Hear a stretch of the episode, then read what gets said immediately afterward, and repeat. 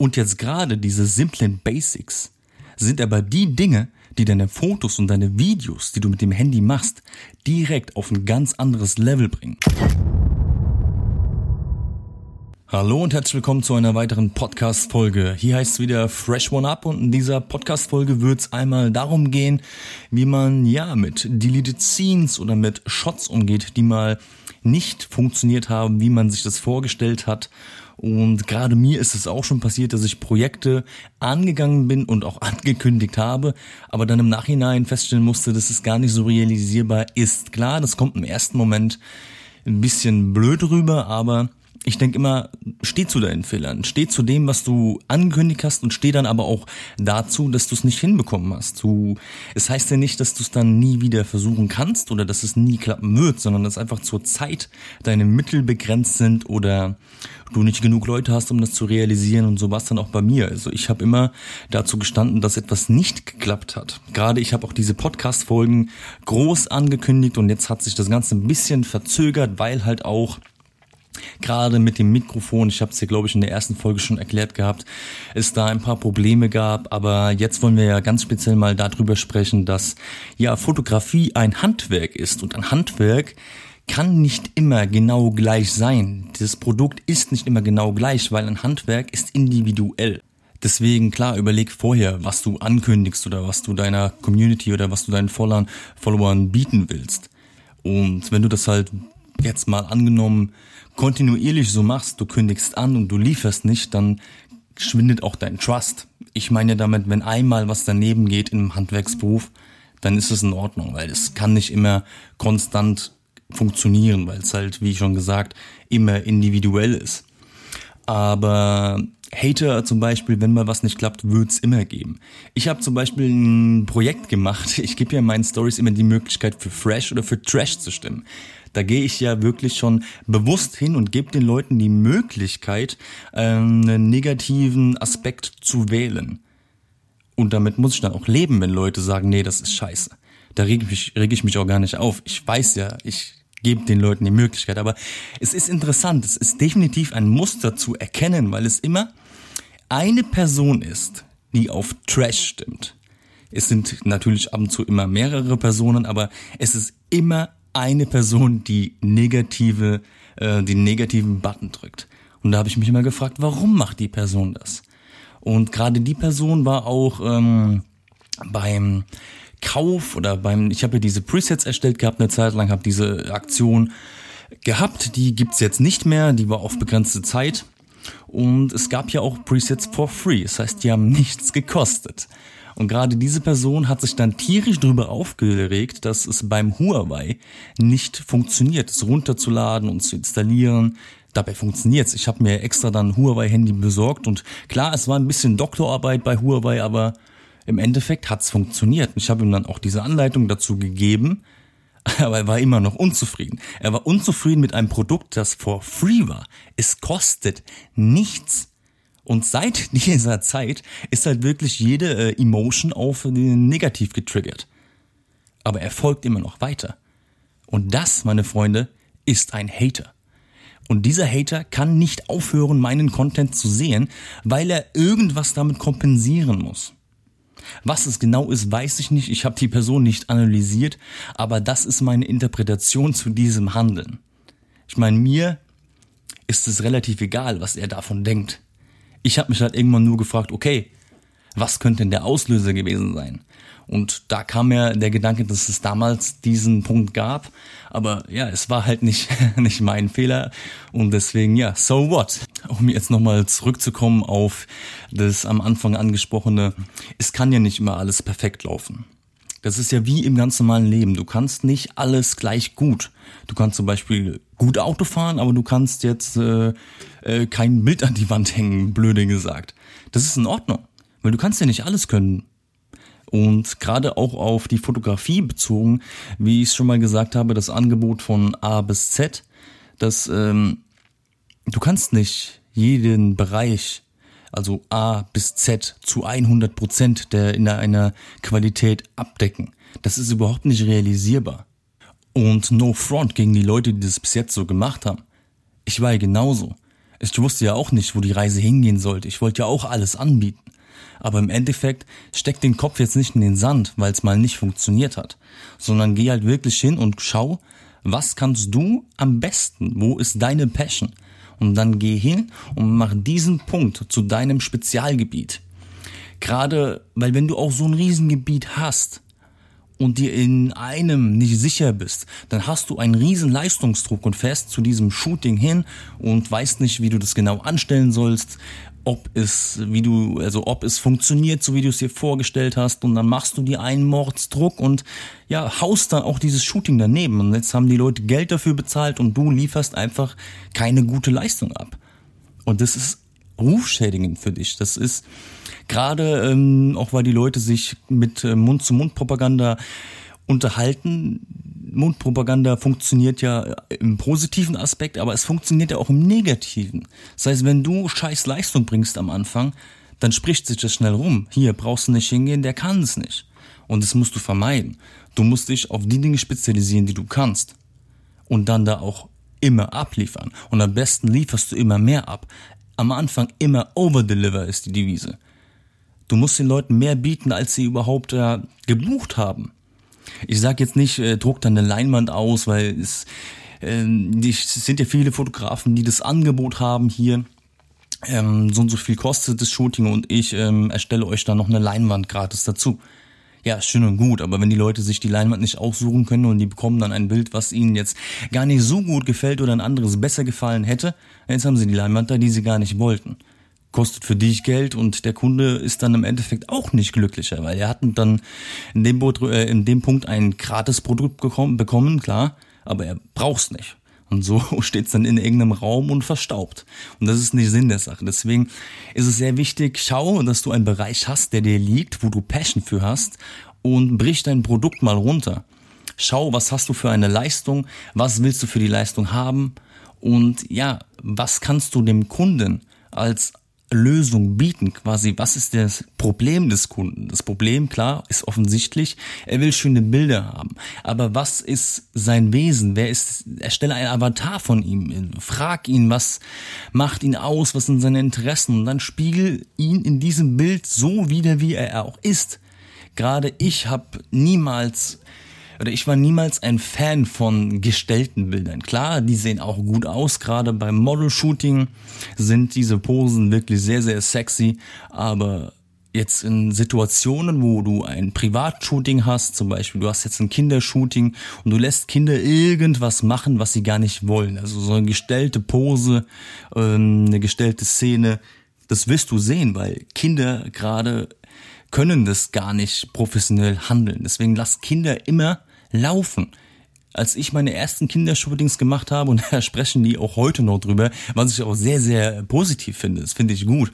Auch wenn ich es jetzt heute gar nicht mehr anbiete, ist, aber die waren sehr begeistert, weil ich die ähm, einfach machen lassen habe. Ich habe die einfach Kind sein lassen.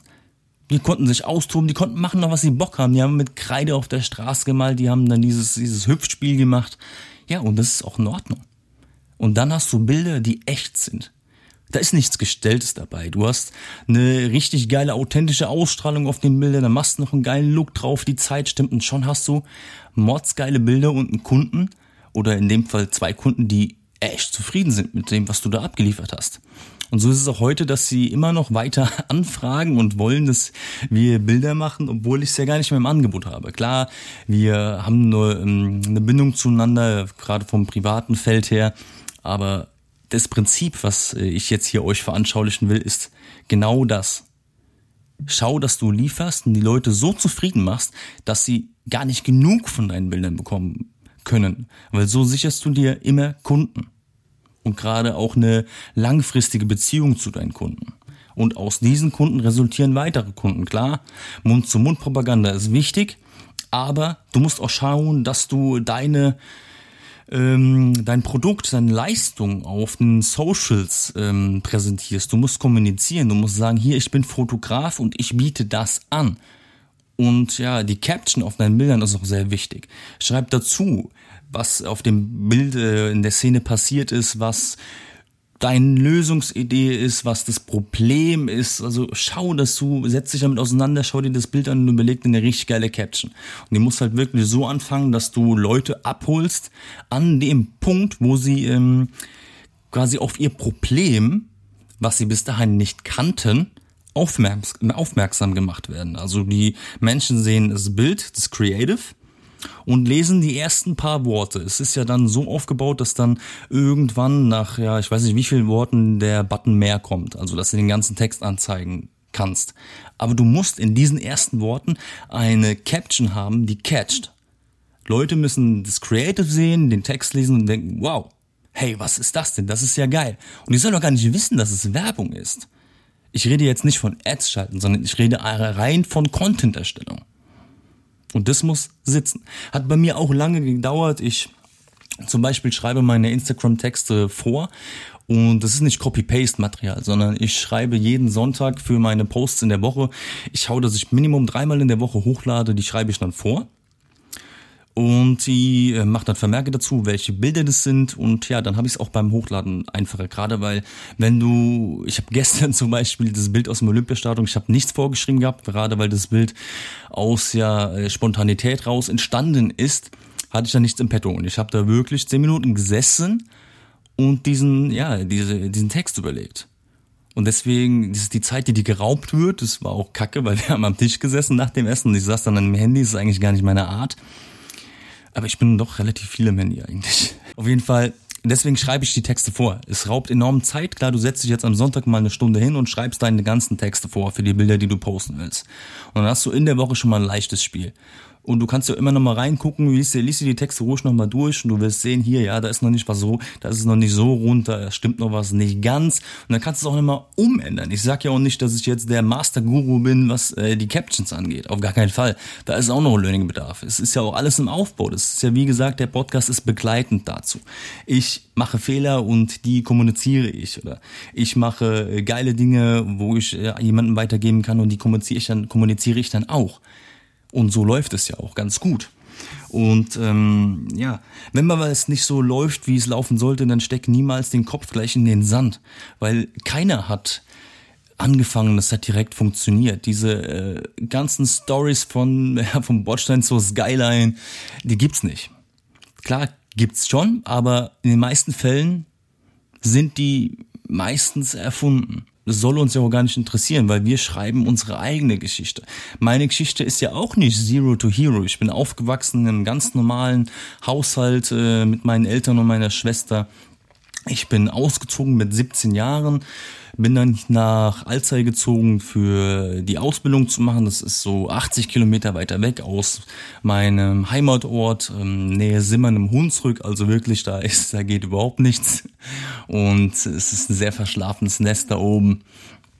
Und ja, ich bin dann halt mit 17 raus und was auch gut war, weil mit 17 auszuziehen, ich habe schnell gelernt, selbstständig zu sein. Ich habe gelernt, ähm, den ganzen Papierkram zu erledigen. Ich habe gelernt, wie es ist, einen Haushalt zu führen, wie man Essen macht, wie man Wäsche wäscht.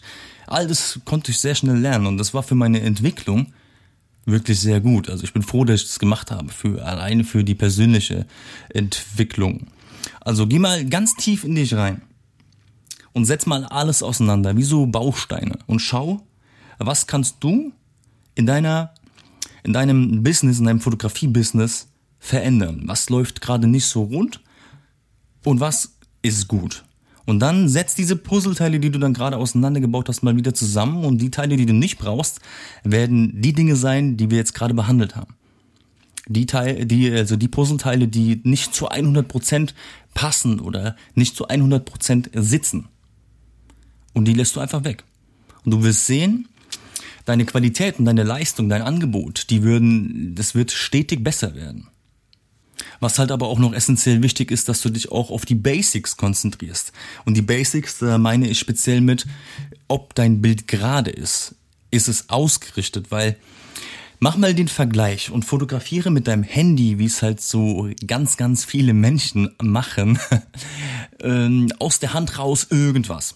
Und du wirst sehen, deine natürliche, Hand, äh, deine natürliche Haltung von deiner Hand mit deinem Handy ist leicht schräg. Und so sind auch die meisten Stories, die ich sehe. Die sind schräg gefilmt oder die sind schräg fotografiert. Und jetzt mach das Ganze mal gerade. Richte es mal gerade aus. Du wirst sehen, die Aufnahme wirkt direkt harmonischer. Es wirkt viel klarer und sauberer. Allein dieses simple, dieser, diese simple Basic, dass das Bild gerade ist, macht schon 20% von deinem Image aus, also von deinem Bild aus. Und das ist auch der Tipp, den ich vielen Leuten gebe, die mich gefragt haben, hey, wie kann ich besser filmen, wie kann ich besser fotografieren? Mit dem Handy speziell.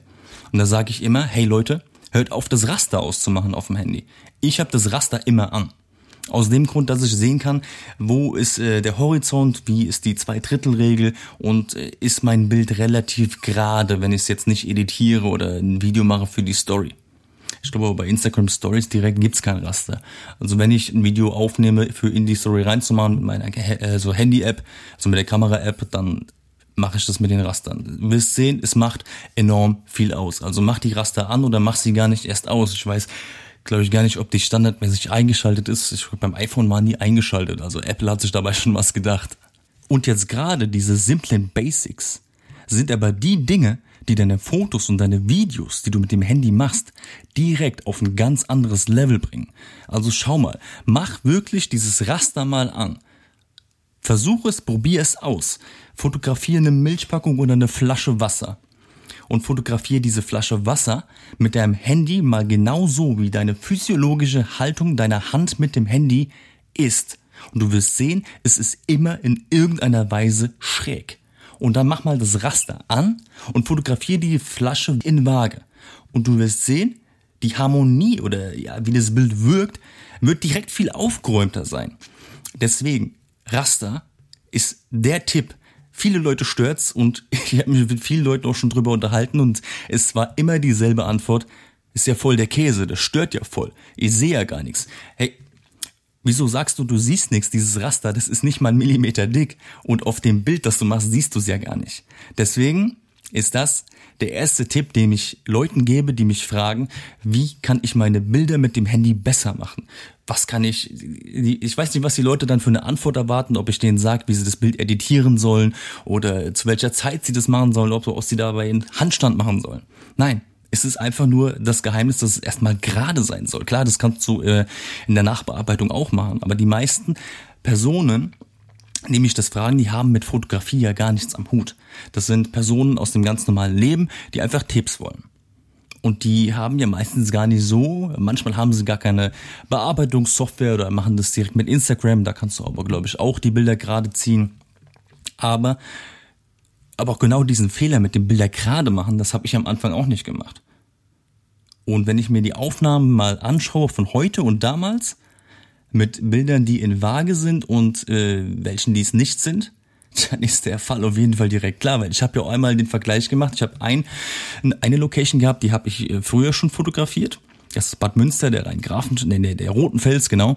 Und die habe ich früher schräg fotografiert. Und was für eine Schräge da drin war von dem Fels. Das, das war ein Gefälle von ja, 10, 12 Prozent. Und dann habe ich sie damals mal äh, aufgesucht, vor, ja, ich weiß nicht wie lange, von einem Jahr ungefähr. Und habe nochmal ein Bild gemacht, aber diesmal in Waage. Und und habe mir dann den Vergleich mal aktiv angesehen. Also habe diese Bilder nebeneinander äh, aufgerufen auf dem PC und ähm, man hat deutlich sehen können, was da der Unterschied ist.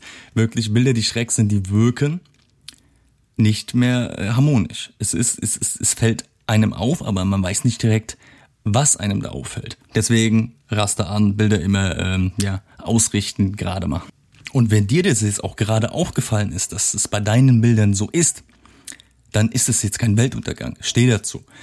Zeig deine Entwicklung auch auf den Socials. Ich habe ja nicht mehr alle Bilder von früher drin, aber ich lasse so ein bisschen den Einblick, wie sich meine Bilder entwickelt haben, auch vom Edit her, dass man einfach diesen, ja, diesen Verlauf sieht, weil keiner kommt auf die Welt und ist direkt der Beste, äh, der Beste in seinem Gebiet. Man soll immer ein bisschen die Entwicklung sehen. Das war mir persönlich auch sehr wichtig, auch wenn ich die Bilder heute nicht mehr als perfekt empfinde. Trotzdem ist es ein Teil meiner, ja, meiner Story. Und meine Story, die würde ich niemals verheimlichen. Da stehe ich dazu. Das ist ja auch der Grund, weshalb ich Podcasts mache. Das ist der Grund, weshalb ich Instagram Stories mache. Ich erzähle ja auch immer ein paar ja, Einblicke aus meiner Vergangenheit oder auch ähm, Visionen meiner Zukunft. Und das ist wirklich ein sehr äh, wichtiger Punkt. Deswegen stehe dazu.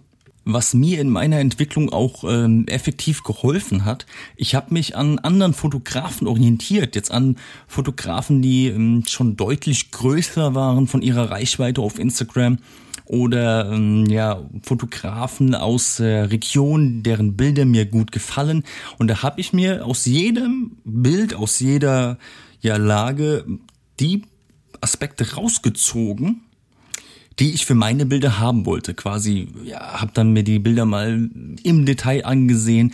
Wie könnte da der Weißabgleich eingestellt sein? Was sind da die Farbeinstellungen? Und so habe ich dann probiert. Also, Versuch und Irrtum, Learning by Doing. Und klar, ich lag nicht immer richtig damit. Ich habe mal auch ein paar daneben gehauen. Gerade früher habe ich den Dehaze-Button, also Dunst entfernen, echt voll aufgedreht bis 40, äh, 50 Prozent. Heute lasse ich den Finger vom Dehaze-Button komplett weg. Maximal 5 Prozent, wenn es mal sein muss, weil der haut wirklich zu viel Kontrast in das Bild rein. Das macht's in meinen Augen zu, ja, zu heftig ich habe mir dann die Bilder angesehen von anderen und ja, habe mir meine mm, ja die Punkte rausgezogen, wo ich gesagt habe, hey, die kann ich für mich nutzen. Ich probiere es mal. Und so bin ich dann auch zu meinem Stil heute gekommen. Das war ein langer Prozess, der hat zwei Jahre gedauert. Das kann beim einen schneller gehen, beim anderen dauert es länger. Aber ich habe mich halt wirklich hingesetzt und wollte meinen eigenen Look kreieren und kein kopieren, sondern immer Aspekte mit reinnehmen. Und so funktioniert's ja auch. Du lernst ja auch als Kind nicht, dass die Herdplatte heiß ist, ohne sie mal anzufassen. Du nimmst ja immer Erfahrungen von anderen mit und so war es ja auch in der äh, Edit. Und so denke ich, bin ich heute an dem Punkt angekommen, wo ich auch einen gewissen Wiedererkennungswert in meinen Bildern habe. Klar, der kommt noch ein bisschen Kreativität mit rein, da kommt auch die Ideen mit rein. Aber der Look, also das Edit, entscheidet schon sehr, sehr viel. Also es macht schon die, ja, ein Hauptbestandteil der Arbeit, sondern nicht Hauptbestandteil, aber 50 Prozent würde ich sagen, ist das Edit. Also 50 Prozent Bild und Idee und 50 Prozent Edit. Weil wenn das Edit kacke ist, kannst du noch so ein geiles Bild schießen, es wird dann nicht gut aussehen. Und ja, ich gebe euch da auch den Rat, orientiert euch mal an anderen. Schaut, wie könnte da die Farbabmischung sein? Auf wie viel Prozent ist das eingestellt? Wie sind die Luminanzen? Wie ist die Vignettierung? Und vor allem probiert aus. Probiert aus. Und was ich lange Zeit nicht gewusst habe, ist bei der, äh, jetzt muss ich lügen, Gradations, äh, korrigiert mich, wenn ich, wenn ich mich irre, ich lese mir die Namen nicht mehr durch, bei der Kurve, da ist ja weiß, äh, rot, grün und blau zur Auswahl. Ich habe lange Rot, Grün und Blau gar nicht realisiert. Ich wusste gar nicht, dass es das gibt. Und irgendwann habe ich dann mal probiert und habe gesehen, hey, da geht's ja weiter, was ist da los? Deswegen probiert aus. Spielt ein bisschen mit euren Bildern, schiebt die Regler mal von links nach rechts, variiert und so kommt ihr irgendwann auf einen geilen Look. Auf euren Look vielleicht, mit Wiedererkennungswert. Weil ich krieg heute wirklich sehr oft äh, gesagt, ich will jetzt hier kein Eigenlob ähm, äh, verbreiten aber ich bekomme sehr oft gesagt, dass meine Bilder sehr, sehr gut ankommen, gerade auch bei Kunden, dass sie den Look sehr geil finden, dass es einen Wiedererkennungswert hat. Und das freut mich persönlich auch, weil ich habe ja auch was dafür getan. Ich habe lange Zeit investiert, um den Look zu finden, um mich jedes Mal besser zu machen. Ich bin ja auch noch gar nicht fertig. Ich höre ja gar nicht auf. Ich will mich ja weit, immer weiter entwickeln. Ich will ja gar nicht stehen bleiben, weil wer stehen bleibt, hat aufgehört, gut zu sein. Und ja, und wenn man dann halt diese positiven Feedbacks bekommt, dann ist es halt wirklich schon mal eine gewisse Bestätigung. Und es freut einen. Ich lese das gerne, ich höre das gerne. Jeder, jeder liest es und hört es gerne. Und ja, genau das ist der Punkt, der einen dann motiviert und der einem dann auch Türen öffnet. Deswegen probiert aus, bleibt dabei und versucht euch stetig zu verbessern. Ja, würde an dieser Stelle sagen, das äh, ist in groben Zügen das gewesen, was ich in der Podcast-Folge erwähnen wollte. Und ich werde mich jetzt ransetzen und noch eine weitere Folge aufnehmen, dass ich halt, wie ich ähm, schon angekündigt habe, bald releasen kann. Das war jetzt die vierte Folge und jetzt äh, bin ich gespannt, was ich in der fünften behandeln werde. Ich glaube, ich guck mal nach. Ähm ja, genau, über das Equipment wollte ich sprechen. Ja, seid gespannt, da wird's auch sehr geil zur Sache gehen. Da wird's noch mal ein paar, da wird noch mal ein bisschen aufgeräumt werden mit Missverständnissen. Ich werde auch ein bisschen, ja, härter rangehen in der Folge zu den ja, Vorurteilen oder zu Meinungen anderer. Also seid gespannt. Bis dahin, Cheerio.